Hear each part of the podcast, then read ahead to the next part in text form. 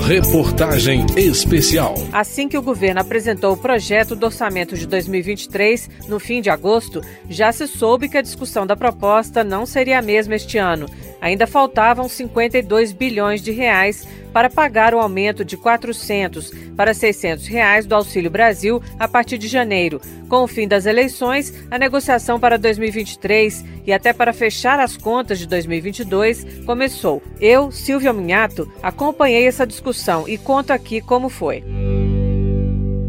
Neste final de 2022, o Congresso, como todos os anos, passou os últimos dias de dezembro discutindo o orçamento do ano seguinte. Mas, ao contrário de outros anos, o governo eleito teve que entrar na discussão para poder viabilizar o cumprimento de várias promessas de campanha, principalmente a manutenção do Auxílio Brasil, ou Bolsa Família, de 600 reais, com o um acréscimo de uma parcela de 150 reais por filho menor de seis anos. Outra promessa foi o aumento do salário mínimo acima da inflação. Logo em outubro, a equipe econômica do governo Bolsonaro manifestou preocupação com a falta de recursos no final do ano para fechar algumas despesas. A Polícia Federal teve que suspender a emissão de passaportes. O governo consultou então o Tribunal de Contas da União para ver se era certo editar uma medida provisória para pagar benefícios previdenciários, o que acabou acontecendo em dezembro após o sinal verde do tribunal. Esse gasto extra ficou fora do chamado teto de gastos do governo, um mecanismo que esteve no centro das discussões,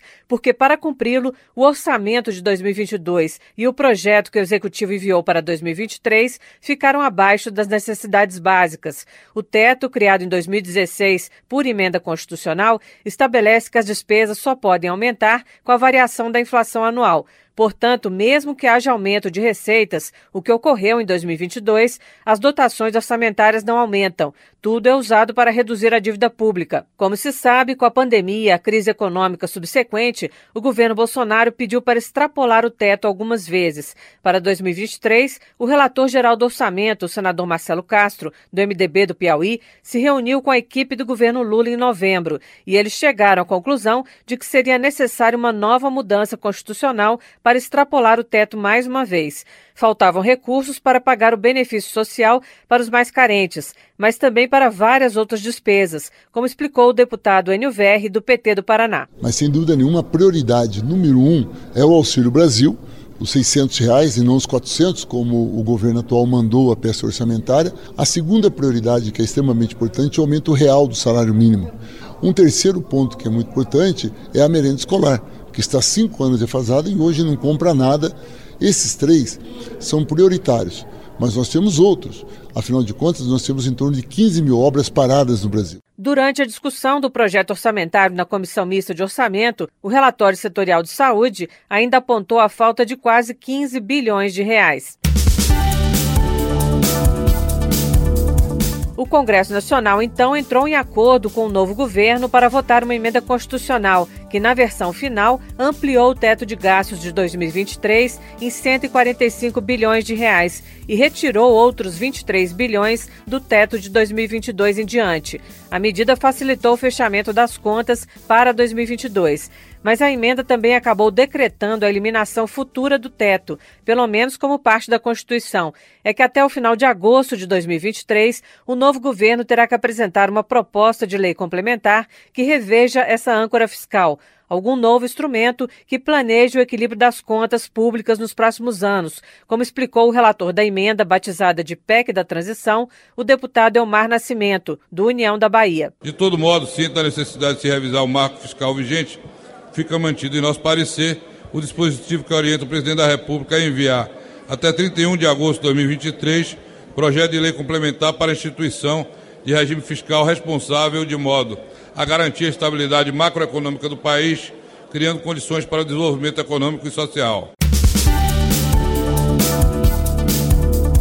Com a possibilidade de mais gastos, o orçamento de 2023 pôde ser aprovado com despesas de quase 2 trilhões de reais. Contando a rolagem da dívida pública, o total do orçamento sobe para 5,3 trilhões de reais. O salário mínimo passou de R$ 1.212 para R$ 1.320. Como a estimativa de receitas para 2023, enviada pelo Executivo, não foi revista pelo Congresso, o aumento das despesas fez com que o orçamento ficasse com um déficit estimado de 231,5 bilhões de reais mas os próprios técnicos do governo Bolsonaro acreditam que o déficit será menor, porque a arrecadação subiu muito até o final de 2022. Em novembro, o total arrecadado foi o mais alto desde 2013. De qualquer forma, deputados como Adriana Ventura, do Novo de São Paulo, foram contrários à emenda por acreditarem que ela contém gastos excessivos. Então a gente está vendo que tudo é o caminho fácil para a gastança, para lambança, para irresponsabilidade,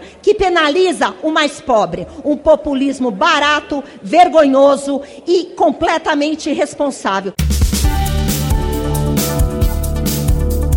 E a emenda constitucional que mexeu no teto de gastos de 2023 também trouxe uma mudança nas emendas que os parlamentares fazem ao orçamento da União.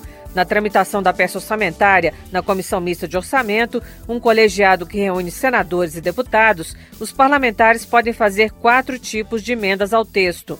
De acordo com as regras que vigoraram até o envio pelo Executivo do projeto do orçamento de 2023 ao Congresso, os parlamentares receberam a proposta com um valor reservado para emendas individuais de cerca de 11,7 bilhões e para emendas de bancadas estaduais de 7,7 bilhões. Além disso, o relator do orçamento, por regras que orientaram a elaboração da proposta de 2020 e que continuaram desde então, teve um volume de recursos significativo para atender despesas variadas. Para 2023, eram 19,4 bilhões de reais.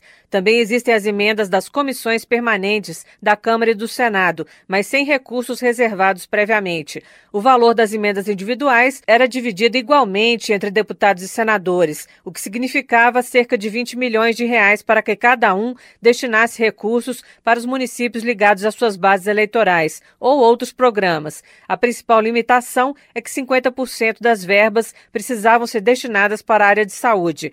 Já as bancadas estaduais reúnem, como nome diz, os deputados e senadores de um mesmo estado, que indicam até 20 emendas, geralmente para obras. No caso das emendas de relator, muita polêmica envolveu a sua execução. Havia críticas de falta de transparência na indicação e de pulverização de recursos das políticas públicas nacionais.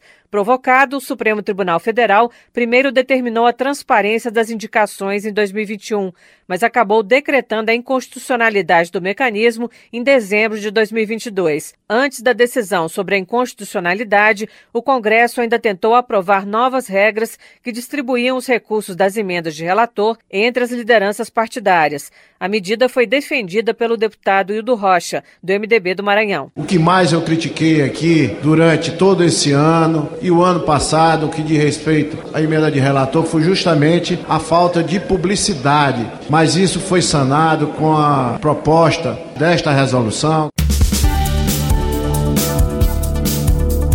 Mas a resolução aprovada pelo Congresso não foi suficiente para o Supremo. Na emenda constitucional da transição, o Congresso decidiu então dividir o valor das emendas de relator entre as emendas individuais e as dotações orçamentárias comuns.